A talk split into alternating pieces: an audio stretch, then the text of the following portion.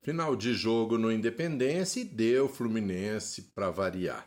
Fluminense venceu por 3 a 0 o América na estreia do Campeonato Brasileiro. Primeiro tempo, o Fluminense teve muitas dificuldades, o América marcou muito em cima o Fluminense, o Fluminense não conseguia sair. No intervalo, o Fluminense voltou com duas alterações, Gug principalmente Lele, e aí o jogo virou. O Fluminense partiu para o campo de ataque, foi criando sucessivas chances de gol, perdendo um pênalti ainda com o Cano, e aí o Fluminense construiu seu placar e jogou tranquilo no segundo tempo, dominou amplamente, 3 a 0, um bom açaí, um bom começo de campeonato. Vamos às notas. Fábio fez duas grandes defesas no primeiro tempo, uma principalmente nos pés de Juninho, um passe errado do Cano perto da grande área. Salve, o Fábio salvou e depois um chute no canto esquerdo também, que ele fez uma boa defesa e aí garantiu. Hoje eu vou dar nota 7 para o Fábio, porque também ficou só nisso, né? Depois do segundo tempo, o Fábio praticamente não teve é, dificuldades. O Samuel já jogou melhor hoje, já trabalhou bem a bola pelo lado direito, fez um belo lançamento para o Cano marcar o primeiro gol do Fluminense. O Cano entrou sozinho na cara do gol, driblou o goleiro e um passe muito bom do Samuel. Eu vou dar hoje nota 7 para o Samuel, ele cresceu bastante no jogo de hoje. O Nino foi soberano, mesmo com toda a pressão que o América deu em cima do Fluminense na saída de bola. O Nino conseguia sair com alguns passes, foi soberano pelo alto e vou dar nota 7 para o Nino. O Vitor Mendes, outro muito bom jogo do Vitor Mendes, ele é, é imbatível praticamente pelo alto. A bola vai, ele está sempre bem colocado e ele tem muita impulsão. Então é difícil para o adversário, primeiro, tentar se antecipar e, segundo, ganhar na altura. Então o Vitor Mendes, ele cometeu uma bobagemzinha lá no primeiro, caiu, o América chegou com perigo, mas eu vou dar nota 7,5 para o Vitor Mendes, que ele foi um, jogou uma partida excelente, é, na frente, obrigou o Cavicchioli a fazer uma grande defesa numa cabeçada. O Alexander teve bem, mas ele sentiu, né? Me parece que ele teve um problema muscular e saiu acabou saindo no intervalo para a entrada do Guga. Então, mas enquanto teve no primeiro tempo, ele tentou se, se virar, mas teve dificuldades porque o Fluminense foi muito pressionado no primeiro tempo. Mas eu vou dar uma nota 6 para o Alexander porque quando ele chegou na frente conseguiu trabalhar bem. O André foi um, mais uma vez um monstro no meio, jogou muito bem, tentou, é, aguentou a pressão do América e no segundo tempo aí cresceu junto com o time eu vou dar nota 7,5 para o André. O Pirani não teve muito bem no primeiro tempo, era um jogador que poderia dar vazão à pressão do América, mas o Pirani não conseguiu fazer isso. Ele perdeu um gol logo de cara, num passe do JK, deixou ele na cara do gol, mas ele demorou um pouquinho, deveria dar um toquinho por baixo da bola. O Cavicchioli abafou e ele perdeu o gol. Eu vou dar nota 4,5 pro Pirani, não gostei muito não. O Lima fez um mau primeiro tempo, também não foi bem no primeiro tempo. No segundo tempo já melhorou um pouco, mas também ele não fez uma partida muito boa. Vou dar uma nota 5,5 pro Lima. O Paulo Henrique Ganso também teve dificuldades no primeiro tempo.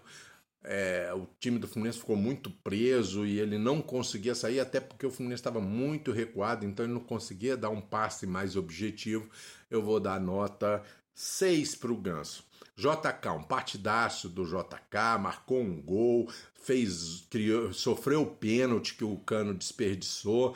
Uma grande partida do JK, eu vou dar nota 7 e Vou dar nota 8 para o JK. Eu acho uma boa nota para o JK. Vou bater hoje no teto também na nota 8.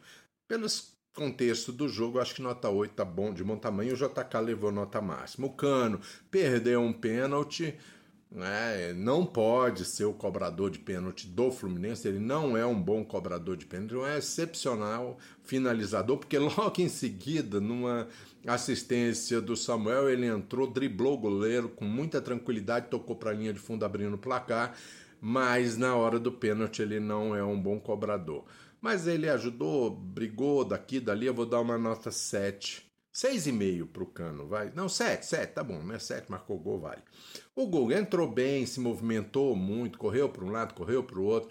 É, foi uma boa entrada do Guga. Ele ocupa bem os espaços, faz a cobertura. Ele jogou deslocado pela lateral esquerda. Eu vou dar nota 6,5 para o Guga, acho que tá uma nota boa. Lele, nossa, que espetáculo. Que, que contratação é essa que o Fluminense fez? Um jogador espetacular esse Lele.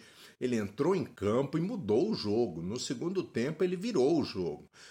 O pênalti que o JK sofreu foi uma boa jogada dele, uma assistência. Ele deixou o, o, JK em condições de dar um drible seco no Nino Paraíba e sofreu o pênalti.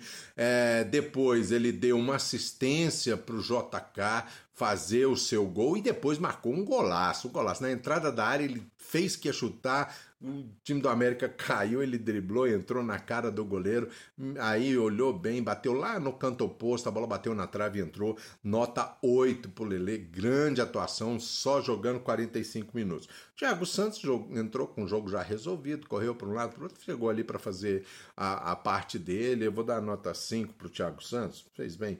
O Keno entrou, mas não foi bem o Keno. O Keno não entrou bem. É, ele teve várias oportunidades de puxar o contra-ataque, inclusive já tentar um quarto gol, mas ele chegava, se precipitava, chutava a bola em cima da defesa. Na hora dos cruzamentos não tinha ninguém na área. Não foi bem o que? Não gostei da entrada do que ele não entrou bem hoje, então eu vou dar uma nota 4,5 pro Keno. E o David Braz entrou muito mal. O David Braz perdeu tudo, fez tudo que ele é, é de errado, perdia a, o tempo da bola, por baixo o passe errado. Foi uma briga com o Wellington Paulista para ver quem era o pior ali dentro da área. Né? Ele errava o Wellington Paulista também. Muito ruim a entrada do David Braz, eu vou dar nota 3 para ele.